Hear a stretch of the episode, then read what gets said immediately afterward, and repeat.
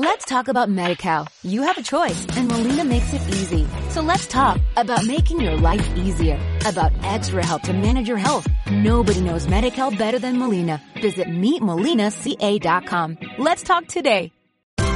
Esto es una producción de Mindalia Televisión y Mindalia Radio, audiovisuales sin ánimo de lucro de mindalia.com, para aportar conocimiento y crear conciencia. Mindalia.com, la primera red social de ayuda altruista a través del pensamiento. Este ser es Mardox, es una fotografía real de un extraterrestre. La foto se tomó a 100 metros de distancia, de día, así que pues las posibilidades de que saliera eran muy grandes, y salió. Allá en Marcahuasi, pues tuvimos muchas salidas. Y ahí ellos nos dijeron que abrirían los medios de difusión para que el mensaje, la experiencia de nuestro contacto, llegara a todos aquellos que habían sido preparados de antes. Entonces fuimos a, o sea, a Marcahuasi, regresamos de ahí, y en esos días coincidió que mi padre, pues dio la noticia de nuestro contacto.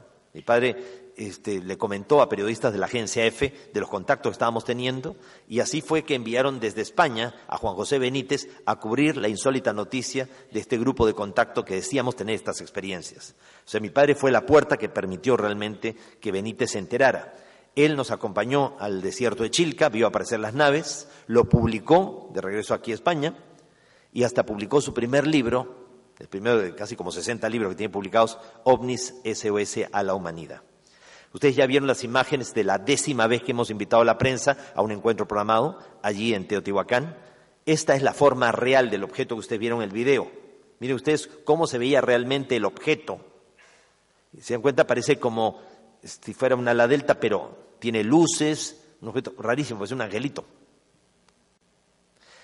Ahora, a lo largo de estos 42 años hemos tenido la oportunidad en algunas ocasiones, no solo yo, algunos compañeros y compañeras, de subir adentro de las naves y ver a estos seres. O sea, obviamente las fotos no han salido, pero los hemos visto. En una de estas experiencias de contacto en abril del 86, a raíz de un mensaje psicográfico recibido por mi esposa Marina, subo al interior de la nave. O sea, la nave apareció, estábamos con un grupo ahí, la nave aparece, proyecta unas de luz y para adentro, para arriba. Es una luz como un metro y medio alrededor mío, un color azul brillante. Eh, se va cerrando una especie de tapa, como de alcantarilla, unos tres metros de diámetro, y la luz procedía a un cristal piramidal suspendido en un techo abovedado. Soy depositado sobre esta especie de tapa, de ahí trato de caminar y entro a una habitación hexagonal, y se abre una compuerta, y detrás de esa puerta salen estos cuatro seres. Uno como un metro ochenta, o sea, de apariencia normal, con rasgos orientales, acompañado de tres seres más pequeños, con cabezas grandes, en relación a sus cuerpos delgados. Yo sentí que esos seres no tenían vida como la nuestra, que era como algún tipo de androide o de robot. El otro sí era normal, pues una persona como nosotros.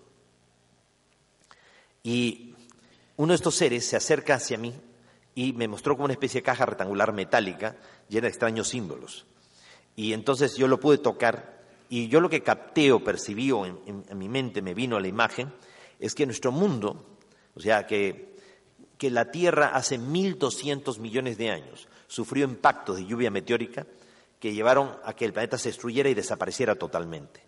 No me refiero al meteorito que hace 65 millones de años chocó en las costas de Mérida, en el Yucatán, un meteorito casi 10 kilómetros de diámetro y fue un cráter de 250 kilómetros de diámetro, trayendo consigo el final de la era secundaria mesozoica, inicio del terciario del cenozoico. Mucho antes que eso, según los extraterrestres, la Tierra se hizo puré, la Tierra desapareció. Entonces, nuestro planeta, junto con otros siete planetas más, o sea, ocho en total, fueron seleccionados porque eran planetas que no tenían futuro, que se habían destruido, para llevar a cabo el proyecto del plan cósmico. Un grupo de civilizaciones iba a viajar a través del tiempo y el espacio, iban a venir a la Tierra antes que la Tierra muriera e iban a impedir de que la Tierra muriera, creando con, con ello un tiempo alternativo paradójico que se iba a ir trenzando con el real tiempo del universo. Seríamos pues una creación extraterrestre, una siembra de vida extraterrestre, según los extraterrestres, el tiempo en el universo es como una espiral ascendente. En una de las curvas de la espiral la Tierra murió, pero el universo continuó. Un grupo de civilizaciones viaja a través del tiempo y el espacio, a través de pliegues cósmicos, portales interdimensionales, vienen a la Tierra antes de que la Tierra muera, impiden de que muera y crean un tiempo alternativo que se ha venido trenzando con el real tiempo del universo. Solo que nuestro tiempo corre más rápido como para darle el alcance al real tiempo del universo. Hay muchos mitos, o sea, eh, las culturas prehispánicas, por ejemplo, entre los aztecas, el mito de la serpiente de dos cabezas. Para los aztecas el tiempo en el universo era como una serpiente de dos cabezas. Al final de los tiempos una cabeza terminaría comiéndose a la otra. Este agroglifo que apareció en West Overton en el año 2002 es el mito azteca de la serpiente de las dos cabezas. ¿A qué se refieren con que el tiempo en el universo es como una serpiente de dos cabezas y que al final de los tiempos una cabeza se va a terminar comiendo la otra?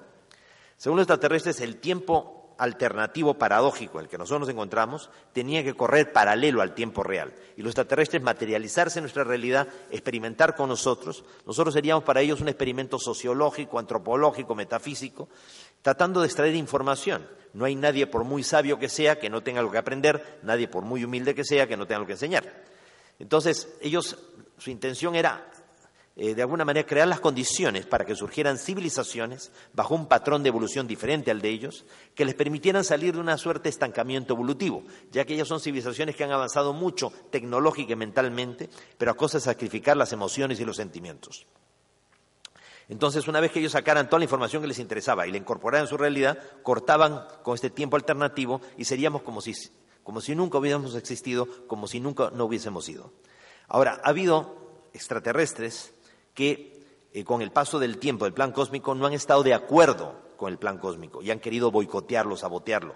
Y eso ha generado verdaderas guerras de galaxias cuyo eco todavía resuena en el universo y que ha llevado a que un grupo de extraterrestres fueran deportados y exiliados a la Tierra por mal comportamiento. Estos seres han quedado atrapados en nuestro mundo en otra dimensión. Han ido muriendo aquí y ya no están físicamente, no pueden manipular y controlar a toda la humanidad. Entonces manipulan unas pocas personas, débiles de carácter, débiles de voluntad, encendiendo sus carismas y ubicando a esas personas en la política, en la religión, en la economía, en los mandos militares, en la moda, en la música, y a través de ellos tratan de crear pues, la anarquía, el caos y llevar el mundo hacia la autodestrucción. Estas personas que están al servicio de estas entidades que los poseen son los que, los que conocemos como los Illuminati. O sea, son eh, podríamos decir, eh, son 13 clanes, 300 familias, ya que de alguna manera pues controlan nuestro mundo y tratan de llevar el mundo hacia la autodestrucción. El símbolo de ellos es esta pirámide o este triángulo con el ojo no en el centro, como sería eh, la presión, la, la visión de Dios que todo lo ve, todo lo conoce, sino el ojo desplazado hacia la punta del triángulo, lo cual representa ya no a Dios, sino a Lucifer. Estas entidades consideran que Lucifer es el único Dios verdadero. Ahora, ¿Qué evidencias podrían haber que esto que nos dijeron a nosotros en las naves, de que existe un tiempo real y un tiempo alternativo, es cierto? Este agroglifo apareció en el año 2001, la experiencia nuestra es el 86, en la localidad de Alton Barnes. Pueden ver ustedes parte del sistema solar. En el centro está el Sol, luego la órbita de Mercurio con Mercurio, la órbita de Venus con Venus, la órbita de la Tierra sin la Tierra. ¿Por qué? Porque en el real tiempo del universo no solamente no hay vida en la Tierra, ni siquiera hay Tierra, Ahora, esta información no es nueva. Si ustedes van a Cusco, en la localidad de Guaro, van a encontrar eh, los mismos agroglifos, pero de hace dos mil años atrás, estas dos espirales, el tiempo real, tiempo alternativo y el tercer tiempo, que surgiría con la posibilidad de que ambos tiempos se juntaran en un solo tiempo. Y es que a lo largo de la historia planetaria, estos seres debieron haberse mantenido lo más asépticos posible, observarnos, intervenir, pero no crear dependencias, no intervenir demasiado. Pero en contacto con nosotros ellos se han peleado entre ellos y ha habido incluso extraterrestres que se han hasta eh, hibridado con seres humanos en la Tierra, lo que dice el capítulo 6 del Génesis. Los hijos de Dios se unieron a las hijas de los hombres. Entonces, esa hibridación, ese mestizaje, la deportación, se pelearon entre ellos, todo ha hecho de que el tiempo alternativo se vaya acercando al tiempo real con el riesgo de que ambos tiempos se junten en un solo tiempo. Por eso las profecías no hablan de ningún fin del mundo. ¿De qué hablan las profecías? Del final de los tiempos. Y para que haya un final de los tiempos, tiene que haber más de un tiempo. ¿Cuándo podría darse ese final de los tiempos? Los mayas lo profetizaron el Chilam Balam de Chumayel. Hablaron de la sincronización de los tiempos para el 21 de diciembre del año 2012. Hay lugares en el paisaje, ya que de alguna manera reproducen todo esto, ya mire ustedes, a la luz de toda esta información es más fácil entender lo que nos están queriendo decir en los aerolifos los extraterrestres, que el tiempo real se va a juntar con el tiempo alternativo y de ahí saldría un tercer tiempo. Prueba científica de esta información eh, podría ser real. En el mes de marzo, el 3 de marzo del año 2009, el detector de ondas gravitacionales de Hannover, en Alemania, el GEO 600, captó sonidos provenientes de los confines del universo que llevaron a las computadoras a la conclusión de que vivimos en un holograma, en una realidad virtual, en un tiempo al margen del real tiempo del universo. En el año 2010, Nicodem Poplansky, la Universidad de Indiana, informó de que todas las alteraciones que está sufriendo el Sol, el sistema solar, la Tierra, solo podrían explicarse a la luz de que se estaría abriendo un portal interdimensional, un agujero de gusano que podría terminar tragándose a la Tierra y a todo el sistema solar. Justamente lo que habían profetizado los mayas y lo que nos habían también dicho los extraterrestres.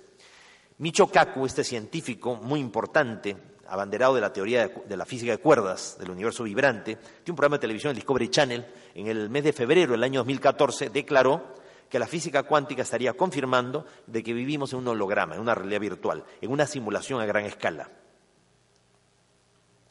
Y cápsulas de tiempo hay muchas. Una de ellas dejada justamente, pues, eh, hace dos mil años y que fue encontrada en los muros de la ciudad de de Urfa o Edesa, actualmente territorio turco, inicialmente se confundió pensando que era el mandilión, la Verónica, la tela con la cual se habría secado el sudor de Cristo y quedó impreso el rostro. Pero realmente lo que se encontró en los muros de Edesa, allá por el año 525 de la era cristiana, pues eh, no era otra cosa que el santo sudario, la sábana Santa Turín, que hoy día se ha demostrado que es falso, que sea falsa es entre las pocas cosas verdaderas que hay en nuestro mundo. La impresión de la imagen no es por eh, reacción química, sino es por radiación de energía lumínica, es una impresión radioactiva. Y muestra una persona, un nazareno, una persona, un esenio, ya que habría sido eh, enterrado propiamente pues hace dos mil años atrás y que estuvo sujeto a todos los padecimientos propios de que se mencionan en los evangelios. O sea, no hay error alguno, o sea, todos los detalles propios del Calvario de Cristo, del padecimiento de Jesús, están en este personaje. En los tiempos de Jesús, los hombres usaban el pelo corto y usaban turbante. Jesús usaba el pelo largo y no usaba turbante. ¿Por qué? Porque había hecho el voto del naziriato, de castidad y de celibato. Jamás tendría relaciones sexuales con ninguna mujer. Decir lo contrario es no conocer las costumbres de los tiempos de Jesús, de que María Magdalena fue su esposa, para nada, fue su discípula, pero no fue su esposa.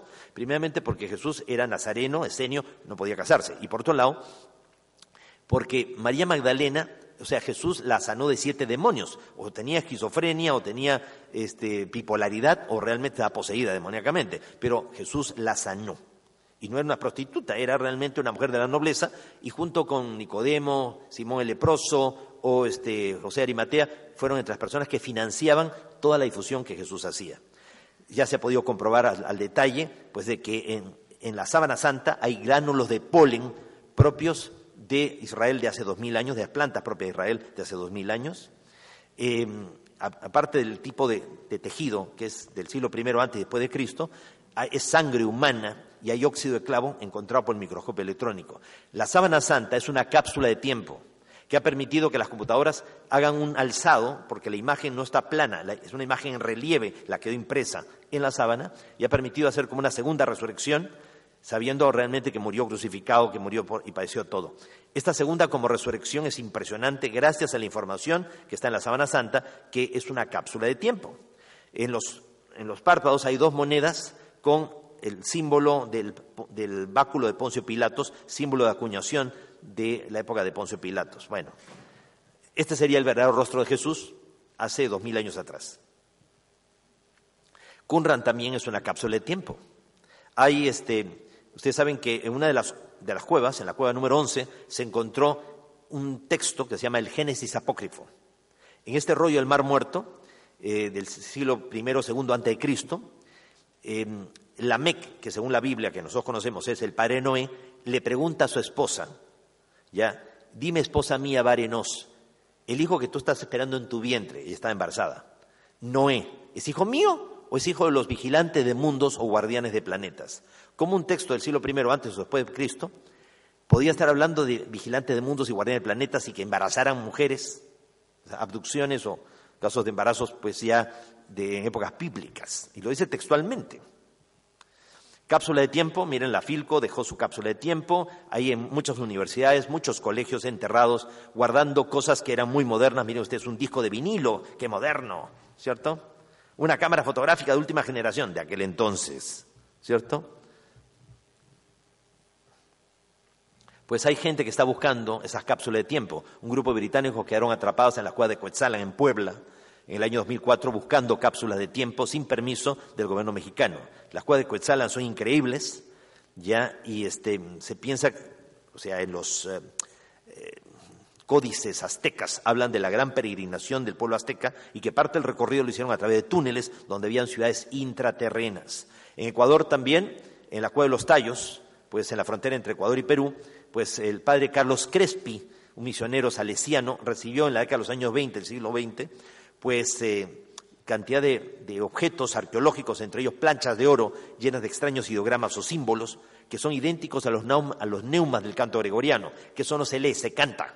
Y al cantarlo tú entrarías en una frecuencia que te permite entrar en conexión con el registro acásico. Ustedes saben que alrededor de la Tierra hay un cinturón magnético, el cinturón de Van Allen, que es como una cinta de vídeo o de cassette. Todo lo que decimos, pensamos queda grabado en el ambiente. Algún día uno lo pasarán por Discovery Channel o por National Geographic.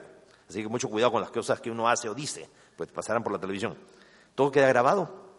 Y entonces eh, ha habido mucha gente que ha explorado estas cuevas, entre ellos Juan Morix, un húngaro nacionalizado argentino residente en el Ecuador.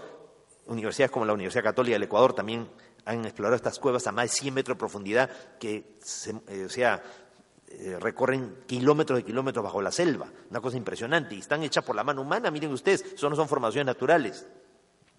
Ahí se han encontrado estas planchas, se ha encontrado todo esto. Y qué curioso que las planchas desaparecen y entra una expedición de británicos dentro de estas cuevas, ya amenazando a los indígenas y todo, este, y, vienen acompañados del astronauta Neil Armstrong, el mismo que había pisado la Luna en el Apolo 11 en el año 69, y se llevan todo lo que encuentran en las cuevas. Bueno, este, cápsula de tiempo. O sea, Las Mil y Una Noches Cherezade tiene cuentos como el de Alibaba y los 40 ladrones. 40 ladrones roban los tesoros de la humanidad. 40, cuarentena, aislamiento, purificación. El número 40 se repite mucho en la Biblia. Entonces, 40 ladrones roban los tesoros de la humanidad. ¿Cuál es el tesoro más valioso que la humanidad tiene? El conocimiento. ¿Dónde guardan ese conocimiento? En una cueva. ¿Cómo hace para entrar en la cueva? A través de el ábrete sésamo, el poder de la palabra, la magia del verbo. Aquí también hay muchos mitos y leyendas en España de cavernas, de cuevas, de lugares donde se guardan archivos de conocimiento. uno de los grandes contactados que ha habido en la historia de la humanidad, este, como es George Adamski, en la década de los años 50, afirmó haber entrado en contacto con un ser llamado Orton, proveniente de Venus, que lo invitó a subir al interior de una nave. Y dentro de la nave vio una pantalla, estos símbolos que están viendo ustedes en la parte superior. Eso salió dibujado y grabado, está un libro de, de George Adamski en los años 50.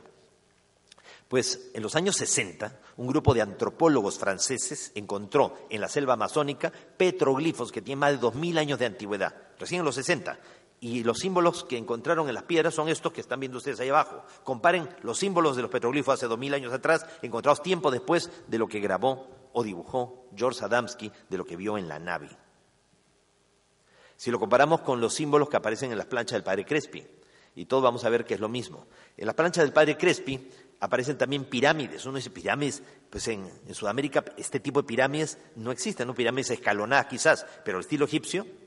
Pues el grupo Rama de Brasil hizo un viaje a la zona de Paraúna, en la Sierra Portiaria, en el estado de Goiás, y encontró una muralla de cuatro kilómetros de largo de piedras hexagonales basálticas, similares a las estructuras de Nan Madol en las Islas Marquesas, pero en Brasil, donde según los antropólogos, los arqueólogos, nunca se ha desarrollado una alta cultura, simplemente bosquimanos, cazadores y recolectores incipientes. Tú cruzas la muralla y te encuentras con pirámides cubiertas por la vegetación, incluso una pirámide de estilo egipcio en pleno Brasil. ¿Qué hace ahí? La muralla todavía está en el lugar y el grupo de, rama de Brasil, grupo de contacto, pues fue en los años 70 a los arqueólogos, a las universidades, decir, miren, hemos hecho este descubrimiento arqueológico siguiendo mensajes de los extraterrestres. Eso es imposible, eso no existe. Oye, pero vayan a ver, por lo menos miren, aquí están las fotos. Muy interesante la foto, pero debe ser en cualquier parte del mundo, no puede ser en Brasil. Y nunca han ido los arqueólogos, porque dicen que es imposible que eso esté ahí. Este, cápsula de tiempo, dejando legados al futuro de la humanidad. el presidente de México desando sus cápsulas de tiempo, universidades, instituciones públicas, pero el ADN, o sea, la cápsula de tiempo más importante de todas es el ADN humano. James Watson y Francis Crick descubrieron la estructura del código genético y científicos como Richard Dawkins, natural de Kenia, pues considera de que eh, que la vida difícilmente podría haber sobrevivido a los meteoritos y más bien considera la presencia de naves extraterrestres en la Tierra trayendo la vida y que eso explicaría los saltos en la evolución del planeta. Paul Davis, como le decía al principio, considera que los extraterrestres podrían haber dejado un mensaje en el ADN humano. Nick Goldman ha dicho de que se ha logrado grabar información en el ADN, hasta 100 millones de horas de video de alta definición. ¿Cierto? Ahora, los investigadores del Instituto Europeo de Bioinformática con sede en Inglaterra demostraron que es posible guardar textos, imágenes y sonidos en la molécula de la vida. Para probarlo, codificaron un artículo científico, una foto, soneto de Shakespeare y extracto del discurso de Martin Luther King. Ya tengo un sueño al lenguaje ADN. La información después fue leída con un 100% de precisión. Una de las grandes ventajas de utilizar el ADN para almacenar información es que no se necesita usar electricidad, explicó uno de los miembros del, equipo, el doctor eh, Ewan Birney. Eh, cerca de Cambridge, ¿no? Si se mantiene un sitio, en un sitio fresco, seco y oscuro, el ADN puede conservarse por muchísimo tiempo. Lo sabemos porque almacenamos el ADN de mamuts lanudos en ese tipo de condiciones, precisó. Y a diferencia de otros medios de almacenamiento que se usan en la actualidad, como los discos duros externos y las cintas magnéticas, una biblioteca molecular no exige un mantenimiento constante. Por otra parte, gracias a la Universidad de la Molécula de la Vida, probablemente nunca tenga que enfrentarse a problemas de compatibilidad con versiones anteriores, ni a que la tecnología de la época no permita leer la información archivada. Creemos que siempre existirá la tecnología necesaria para leer el ADN, siempre y cuando siga existiendo vida basada en el ADN en la Tierra. Un gramo de ADN tiene la capacidad de almacenar alrededor de dos petabytes de datos, el equivalente a tres millones de discos CDs. Bueno, este síntesis de esta información. Los extraterrestres sabían que dentro del proyecto del plan cósmico, de los ocho planetas seleccionados, alguno podría llegar a cumplir la expectativa y materializar el proyecto original, crear las condiciones para que surgiera una civilización que pudiera terminar convirtiéndose en maestro de sus propios maestros. Ahora, el proyecto escapó al control de ellos, a tal punto de que, de alguna manera, ya somos impredecibles para ellos y el 21 de diciembre del 2012 la humanidad logró realmente hacer la reconexión de los tiempos. ¿Ustedes recuerdan el 11 del 11 del 2011? Cientos de miles, millones de personas a nivel mundial. Nos unimos en oración, meditación, cada uno en su país o en distintos países del mundo, para tratar de crear un estado mental colectivo positivo, una masa crítica que pudiera revertir todo lo que había sido anunciado que podía ocurrir el año 2012 se había dicho que el 2012 venía el fin del mundo, hasta la NASA había contribuido a meterle miedo a la gente diciendo que se venía la más terrible tormenta solar, que dentro de la escala iba a ser de las más poderosas, iba a destruir todas las tecnologías terrestres, todos los satélites de comunicaciones, que íbamos a crear un invierno tecnológico, un retroceso de casi 300 años. Y realmente la gente se unió, oró el 11, el 11 del 2011. Entre los días 5 y 6 de marzo del año 2012, se produjo la más terrible tormenta solar, dentro de la escala de las más poderosas. Se pensaba que la onda de choque iba a llegar a la Tierra, iba a destruir computadoras, o sea, las PCs, iba a acabar con los satélites. Terrible. ¿Y qué fue lo que ocurrió? Ocurre la tormenta, se espera la onda de choque y no pasó nada. ¿Y qué fue lo que dijeron los científicos? Que al parecer habíamos tenido buena suerte. O sea, hay que ser científico para decir que hemos tenido buena suerte. ¿Cierto? Porque ellos no se podían explicar realmente que la gente hubiera creado una masa crítica que logró revertir las cosas. Y es que uno de los mensajes que los extraterrestres nos dieron desde el inicio del contacto es que las profecías no han sido dadas para que se cumplan, sino para que no se cumplan. Siempre es advertir para corregir. Si el futuro fuera inexorable, ¿dónde estaría lo más sagrado que el ser humano ha recibido de Dios, que se libre albedrío? Las profecías positivas, por el contrario, colaborar para que se den. Ahora, cualquier variación, por mínima que sea, siempre traerá consigo un futuro diferente.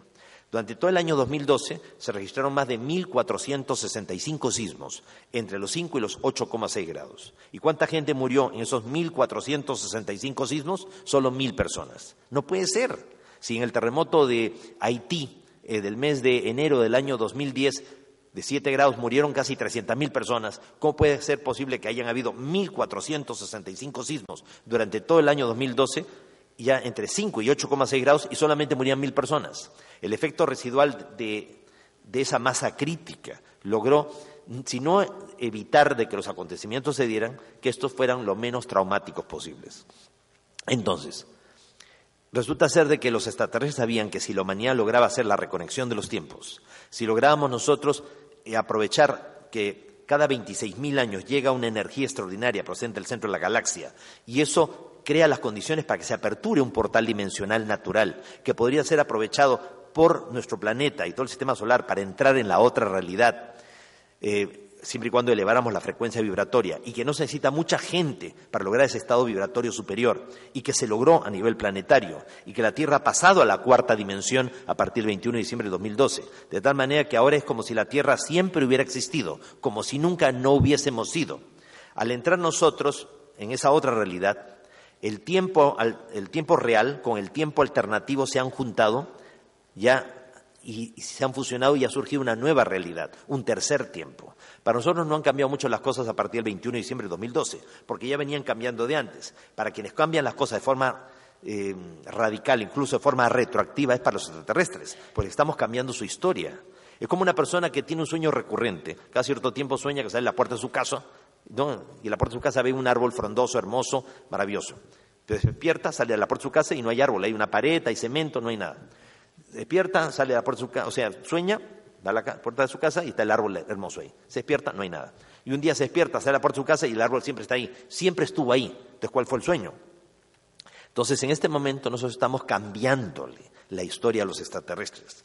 Y sabiendo ellos de que podía producirse eso, de que esto les podía hacer incluso olvidar a ellos el plan cósmico en el cual estuvieron muy involucrados, el antes, durante y después, ellos dejaron grabado, por si acaso, en el ADN humano, la memoria del universo. Somos, pues, el backup, el archivo respaldo de los extraterrestres. Disculpen que haya hablado a 200 kilómetros por hora, pero me habían dicho que tenía una hora para exponer, caramba, ¿no? Ya. Bueno, entonces pasamos ahora a las preguntas. ¿Podría decirnos si los extraterrestres eh, nos traen mensajes éticos? Si los extraterrestres nos han... Nos traen mensajes éticos. Ah, claro que sí. Pues justamente de lo que más se quejan los investigadores del tema ovni es que eh, en los contactos extraterrestres mayormente los mensajes son filosóficos y éticos. Dicen, caramba, falta como mensaje científico, falta como mensaje este, tecnológico, porque hay demasiados mensajes éticos. Ellos nos dicen, por ejemplo, que nosotros vivimos en un universo material de siete dimensiones, donde tenemos siete cuerpos para actuar en esas siete dimensiones. Para activar la conciencia en cada uno de esos siete cuerpos hay siete chakras, vórtices o centros de energía principales que se activan a través de la sagrada respiración. Y hay siete leyes universales que rigen este universo material. El conocimiento de esas leyes universales nos hace magos y alquimistas, o sea, nos, hace, nos da la capacidad de poder transformarnos y transformar. Estas leyes universales no son nuevas, o sea, no hay nada nuevo bajo el sol. Esta misma información ellos la han venido dando pues hace miles de años atrás en la época de Hermes Trismegisto, en el Antiguo Egipto, ¿no? El principio del mentalismo, uno puede crear lo que cree. Si nosotros creemos en cosas positivas, atraemos a nuestra vida circunstancias y situaciones positivas. Si por el contrario te dejas llevar por el fatalismo, el pesimismo, la negatividad, tu vida va a ser un fiel reflejo de ese estado mental alterado, pues eso siempre mente positiva.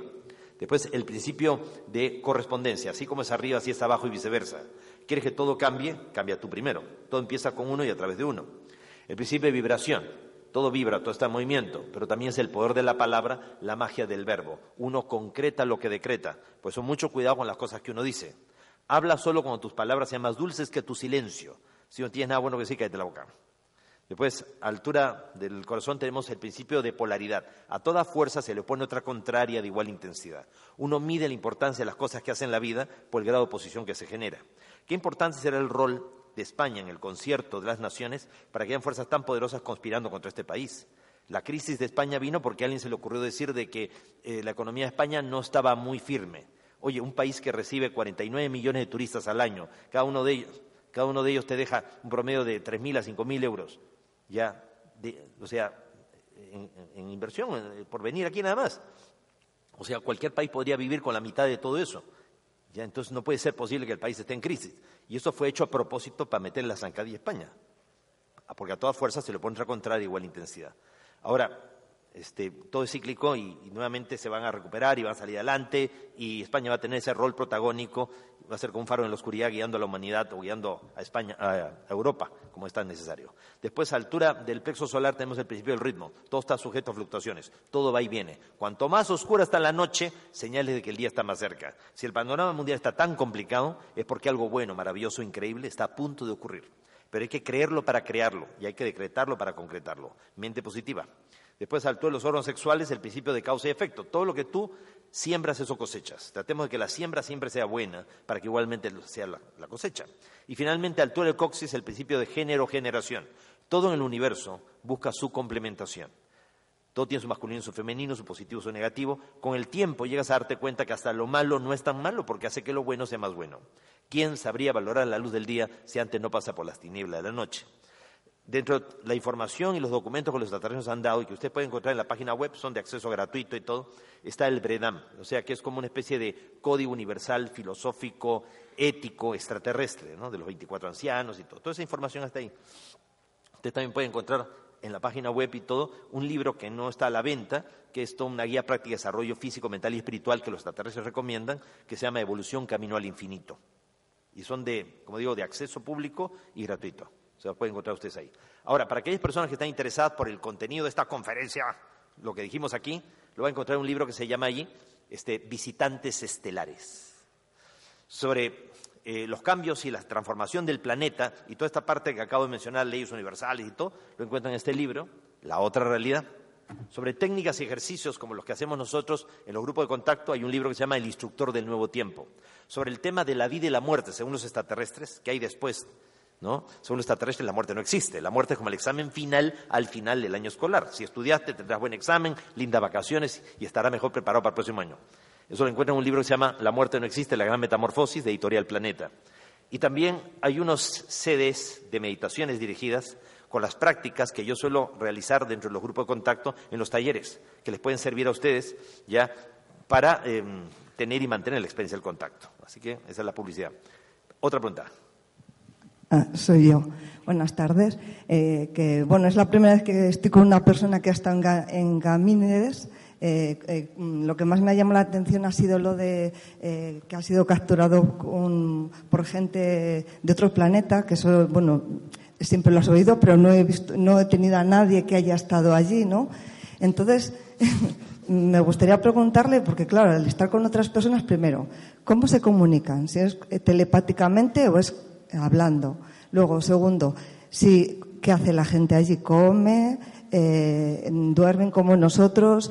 cómo se reproducen, se mueren también como nosotros, qué, eh, pasa, no sé, cómo, mm, me gustaría saber también eh, mm, qué pasa con los muertos. Claro. Disculpen que no haya ahondado muy al detalle en mi experiencia de contacto, porque vengo viniendo a España hace 37 años. Y si ahora me pongo a contar el detalle de mi experiencia de contacto, me linchan. Pues ya muchos se la saben de memoria, hasta la pueden recitar. Y dicen muchos, ah, no, si Topaso es un fabulador y un mentiroso porque siempre repite lo mismo. ¿Cómo voy a cambiar el relato, pues? ¿Ya? Si eso fue lo que ocurrió, ¿ya? Y hay testigos y gente que estuvo presente, entonces no puedo variar el relato. Pero hay gente que le molesta, la revienta, de que después de 42 años todavía esté aquí, ¿ya? Y hay gente que viene a escucharme, ¿ya? Y que incluso si llamamos a la prensa, las periodistas vayan y sean testigos del fenómeno. hay mucha gente que padece una enfermedad que se llama envidia. Y le molesta justamente de que haya gente ya que destaca dentro de lo suyo. Diariamente recibo este, cientos de emails y algunos, pero algunos insultos y unos ataques y todo, pero diciendo tontería, porque ojalá fueran aportes positivos. Pero bueno, hay de todo. El contacto puede ser tanto telepático mental. ¿A quién no le ocurrió alguna vez que está en su casa y escucha que lo están llamando? Mamá, ¿me llamas? No, pero estaba pensando en ti. Oye, es clarísimo, escuché tu voz que decía mi nombre. O suena el teléfono fijo, que no tiene diferentes tonos, y tú ya sabes que te están llamando. Comienzas a pensar muy fuerte en un compañero que no ves desde la universidad o del colegio, y, ya, en esos días te lo encuentras, y te dice, estaba pensando muy fuerte en ti, pues te me viniste a mi mente. Eso se llama telepatía, transmisión de pensamiento a distancia. No lo hemos desarrollado por ignorancia, por falta de estímulo, o porque a alguien no le conviene que el ser humano lo desarrolle. ¿Se imagina usted una civilización donde nos pudiéramos leer el pensamiento? No necesitaríamos móviles. Se acaba el negocio de los móviles. Y por otro lado también, este, si nos leemos el pensamiento, tampoco habría futuro para los políticos, porque no podrían prometer lo que no va a cumplir, pues. ¿No es cierto? Ok, pero ellos también tienen sus propios idiomas y pueden aprender nuestros idiomas, o de hecho saben nuestros idiomas, por lo cual el contacto con ellos ha sido tanto mental como, este, o sea, verbal. Em, dentro de la comunicación mental puede darse a través de la psicofonía. Hay gente que dice, bueno, yo recibo en este momento que me están diciendo tal cosa. O hay personas que lo reciben a través de la psicografía o escritura automática, que es la necesidad compulsiva de poner por escrito lo que estás captando en tu mente. O simplemente lo captas en tu mente y se acabó. Ahora, este, eh, ellos allá en Ganímedes, por ejemplo, Ganímedes es una luna de vida artificial, o sea, allí no es como un planeta como el nuestro. Ellos han creado un microclima y una microatmósfera solo sobre sus ciudades que se extiende mayormente en el subsuelo de la luna de Júpiter. Hace 42 años atrás dijimos de que allí había hielo, que habían océanos ya en el subsuelo de, Ganímedes, que tienen plantaciones de algas, que tienen sus ciudades en forma de domos, eh, pues este, que ellos aprovechan la energía geotérmica y volcánica de la luna de Júpiter. Pues 16 años atrás, ¿no? Este, la sonda Galileo, una, sonda de, una sonda de última generación, logró fotografiar esas manchas de lo que parecen ser algas concentradas en la luna de Júpiter. Eh, recién ahora en el 2015, o sea, en el mes de marzo, la NASA dio a conocer el descubrimiento de que en Ganímedes hay océanos como lo de la Tierra, bajo la superficie de hielo, igual que en la Luna de Europa. O sea, todo lo que nos dijeron se ha ido confirmando. Ahora, ellos a qué se dedican? Son colonias. Entonces, ellos son colonias mineras, extraen minerales, tienen grandes invernaderos donde reproducen sus alimentos.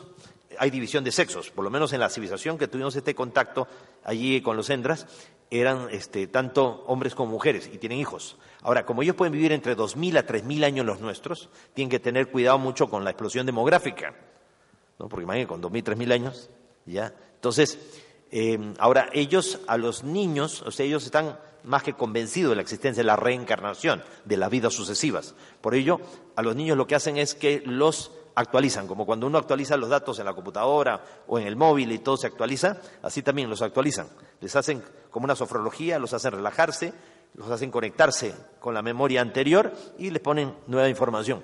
No tienen colegios como los nuestros, ellos consideran que nuestras escuelas son como campos de concentración donde mayormente le hacemos más daño a los niños que bien. Entonces los tienen ahí a los niños dando vueltas y hay adultos que están compartiendo con ellos, transmitiéndoles información, a pesar de que los niños están haciendo muchas cosas. Ahora, los niños de ellos no son tan inquietos como los nuestros, pero la inquietud es normal en un niño. O sea, esto de, de que los niños son hiperactivos y tienen déficit de atención, ya eso es característica de los niños. Lo que pasa es que queremos tener no un niño, sino un mueble en casa. Queremos poner al niño delante de la PC o delante del jueguito y que no nos rompa nada, que no se ensucie nada y todo. Entonces no tengas hijos. Y así no vas a tener tiempo para irte al parque a jugar con tus niños y a, compartir con ellos, ya no tengas hijos. Y eso estarlos medicando y todo porque es hiperactivo, porque tiene déficit de atención. Ese niño es mucho más inteligente que tú y te da vuelta y media. Sin embargo, el sistema ha tratado de dañar, destruir a los niños, medicándolos. ¿Alguna otra pregunta?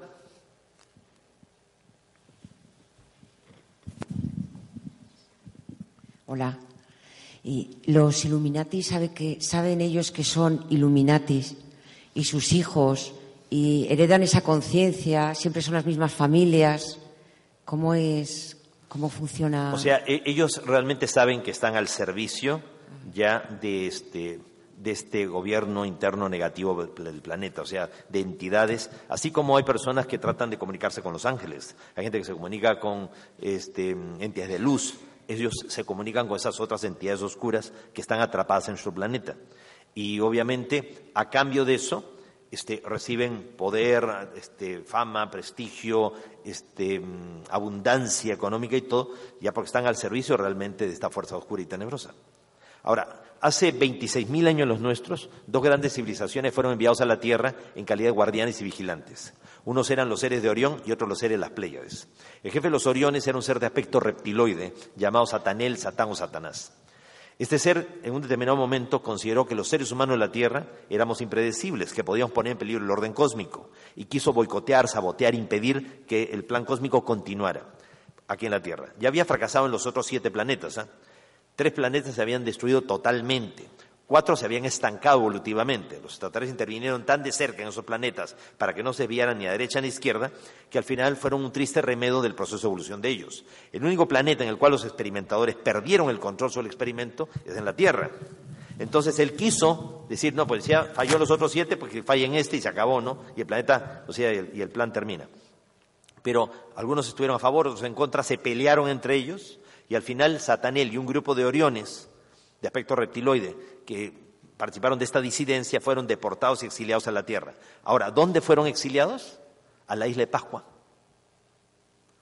No sé si ustedes habrán tenido oportunidad de estar en la isla de Pascua, pero la isla de Pascua es un portal dimensional extraordinario. Si ustedes entran ante un canal de YouTube con mi nombre, Sixto José Paz Wells, también de acceso gratuito, ahí ustedes buscan el video del ovni en la isla de Pascua. Van a ver que estamos a plena luz del día, 12 del mediodía, y la nave sale del interior del volcán Ranocao, y estamos con los militares ahí y todos testigos de la aparición de la nave.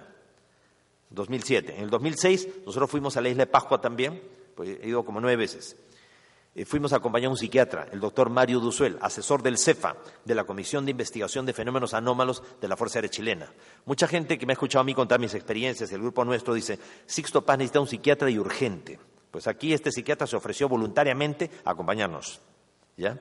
Entonces eh, fue con nosotros a la isla de Pascua y desde que llegamos estuvimos haciendo meditación, íbamos a los lugares eh, cargados de historia, hacíamos prácticas, el psiquiatra también participó de ellas y la gente comenzó a contar lo que iba percibiendo, o sea, a través de una técnica que se llama la dermóptica, dermopiel, óptica, visión, visión a través de la piel. Entonces los hice tocar los muros, las estatuas, todo, y la gente percibió que una nave en forma de esfera aterrizó en el interior del volcán Rano Raraku, que es la cantera de los Moai, al lado de la Jutongariki, y se dejaron exiliados pues, a este grupo de, seres extraterrestres, o sea, como eh, entre reptil y antropomorfo.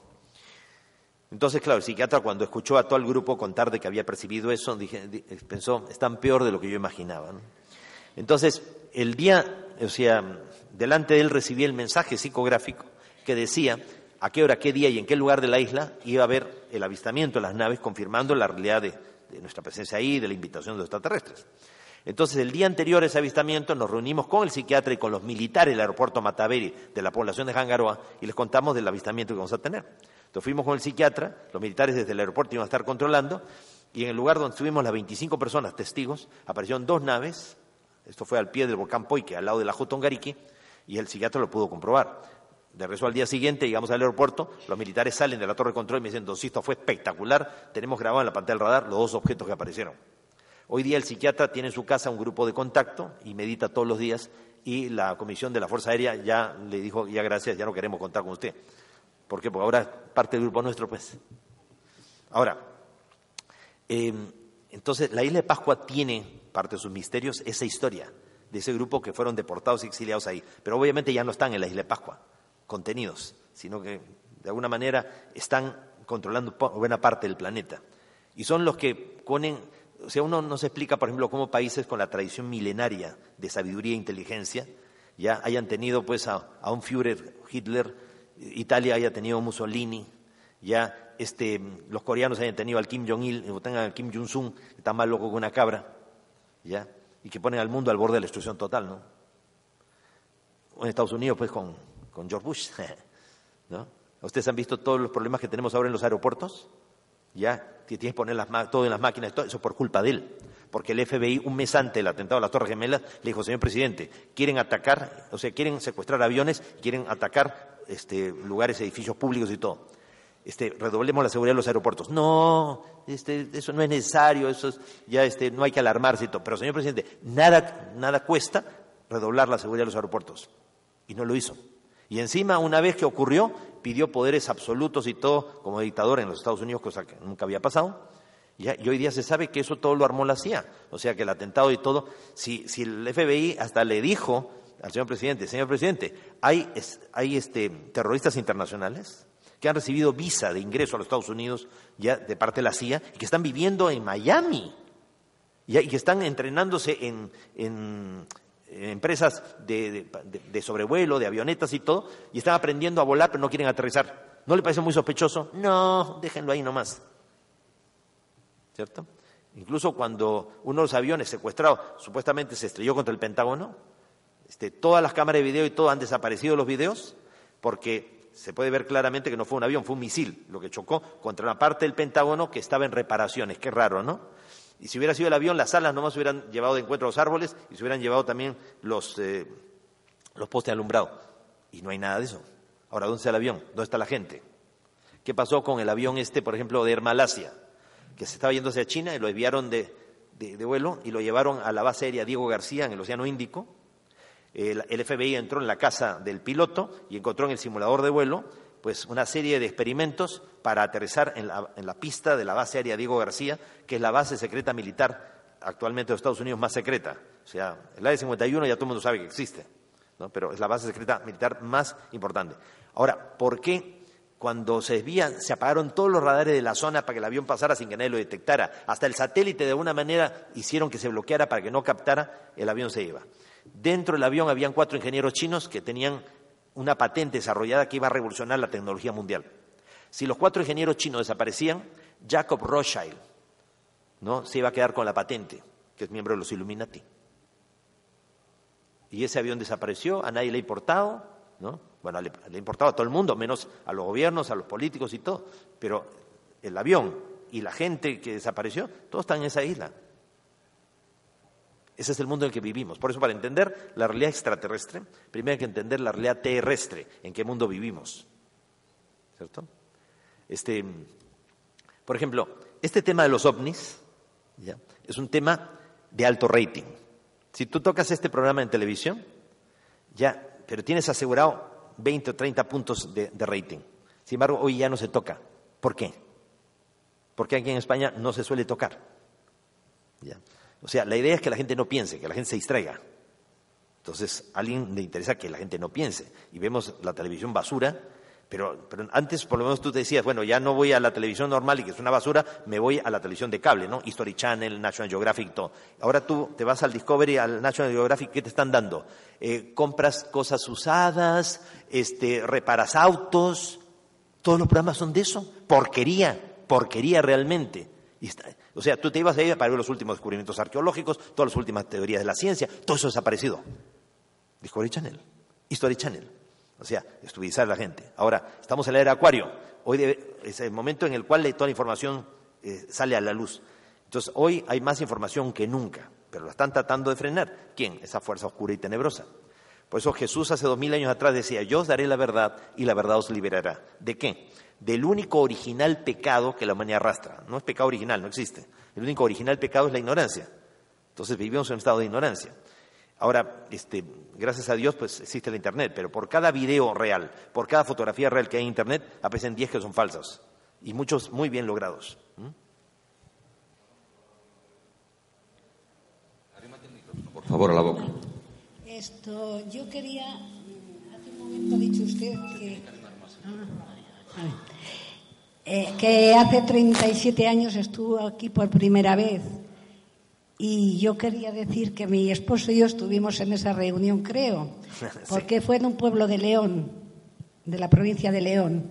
Sí, un, sí. Un día muy lluvioso. En, Corvi, en Corvillos de la Sobarriba. Sí. O sea, justamente sí. Benito Robles Ordaz fue el que organizó esa primera visita que yo hice a España, pues en 1979. Sí. En el 79 fue. Yo sé que era antes del 80, mm, seguro, pero no sabía el año exactamente. O sea que nos ha da- dado mucha alegría poder recibirle ahora aquí también. Muchas gracias. Ya. Muchas gracias. Sí, este, perdón, no te entendí la pregunta en sí. No, no hecho, pero Ah, ya, solamente era, sí, no, que nos ha dado mucha alegría recibirle aquí. pues realmente este, para mí es un honor y un placer de encontrarme con compañeros de esas salidas en Corvillos a la Sobarriba de León, de la primera vez que vine a España en el año 79, Dios sí, santo. Sí, sí, sí, que llovió una barbaridad. Sí, sí, sí. Bueno, Sí, hacía frío y todo. Me acuerdo que dimos una conferencia en el Banco Cantábrico de la ciudad de León, ¿ya? Y se anunció, se anunció solamente por la radio. Y habían 5.000 personas en la plaza tratando de entrar al local que solamente entraban 500 personas. Sí, sí. Yo mismo, siendo el conferencista, me demoré una hora para poder cruzar la plaza para que me dejaran entrar, ¿ya? Para la conferencia. ¿No es cierto? pues sí, sí. tenemos un buen O sea, recuerdo. han, de han pasado muchísimas cosas en estos, en estos eh, Sí, sí. tantos años que han pasado. Sí. Pues le reitero que de todo, de todo esto que hemos vivido, hay 19 libros publicados. Solamente en esta ocasión hemos podido traer este, cuatro de estos títulos. El último se llama este Relatos de la otra realidad, que es este, explica qué está pasando a nivel planetario, por qué toda la gente está teniendo percepciones, eh, manifestaciones paranormales. Son historias extraordinarias y reales de gente contactada con ángeles, con extraterrestres, con maestros ascendidos, con seres de luz. Eh, lo explica todo. O sea, cada experiencia relatada de mucha gente a nivel mundial. Después está el libro este de técnicas, prácticas, ejercicios, que es el del instructor del nuevo tiempo. El libro sobre la muerte no existe. Eh, que es todo, eh, incluso ejercicio para retroceso vidas pasadas, para recordar la negociación kármica, lo que uno negoció antes de encarnar, porque un importante hombre de negocio decía que uno generalmente en la vida no consigue lo que se merece, sino lo que aprende a negociar. A mayor nivel de evolución, mayor capacidad de negociación. Recuerden, nosotros no enviamos a nuestros hijos un año a la escuela, sino año tras año para afianzar lo que han aprendido y para que aprendan cosas nuevas. Entonces, como Dios, en su infinita misericordia, Dios Padre y Madre, sabiendo que el ser no llega a realizarse una sola existencia física, le va a conseguir solamente una sola existencia cuando dos personas no nacen en igualdad de condiciones. Uno nace hombre y otro nace mujer. Sabemos que todavía las oportunidades no son las mismas para hombres que para mujeres. Uno nace pobre y otro nace rico. Uno nace sano, otro nace enfermo. Uno tiene todas las oportunidades en la vida, otro no tuvo ninguna. Uno tuvo una larga vida y otro ni bien nació, se murió o no nació. Uno tuvo una hermosa familia y otro no la tuvo mejor que no hubiera tenido. Si dos personas no nacen en igualdad de condiciones y Dios no interviene, tendríamos que pensar que Dios es indiferente frente al dolor humano. Y si interviene es injusto, porque no le da a todos la misma oportunidad. Pero Dios no es ni indiferente ni injusto, sino que todos tenemos que pasar por todas las experiencias humanas para ir creciendo en conciencia. En una vida serás hombre, en otra mujer, en una pobre, en otra rico. ¿Para qué? Para que aprendamos a ser solidarios y compasivos unos con otros. Ahora, este, si hemos tenido vidas pasadas, ¿por qué no las recordamos? Porque no podemos vivir dos vidas a la vez. ¿Cómo podrías desenvolverte en esta sabiendo que en otra tuviste otro sexo, otra familia, otras relaciones? Entonces, ¿qué me sirve haber tenido vidas pasadas si no las recuerdo? No recordarás los detalles de tu vida anterior, pero todo lo que viviste, todo lo que aprendiste, te acompaña una vida a otra. Por eso ustedes cuando tienen dos o tres hijos se van a dar cuenta que por más que tengan la misma memoria genética, gemelos, mellizos, son tan diferentes el uno del otro. Uno es tan sabio, tan prudente, otro es tan necio, tan impulsivo. No, Sixto, no estás tomando en cuenta la epigenética, que es la influencia del inconsciente colectivo y todo. Más allá de eso, los espíritus son diferentes. Hay espíritus, hay almas viejas y almas jóvenes. Y de eso hablamos en ese libro, La muerte no existe, la gran metamorfosis. El tema de esta conferencia, el tiempo real, el tiempo alternativo, todo lo que ellos nos han revelado, qué fue lo que vimos en Ganímedes, cómo han sido todos estos contactos, eh, la técnica misma del contacto, en el libro este de Visitantes Estelares. Y bueno, esos son los cuatro títulos que hemos traído. Y después están los CDs de las meditaciones. Son ejercicios de meditaciones dirigidas ya para activar todo nuestro potencial psíquico y entrar en contacto primero con nosotros mismos y, por qué no, también con los hermanos del cosmos. Entonces, muchísimas gracias a ustedes.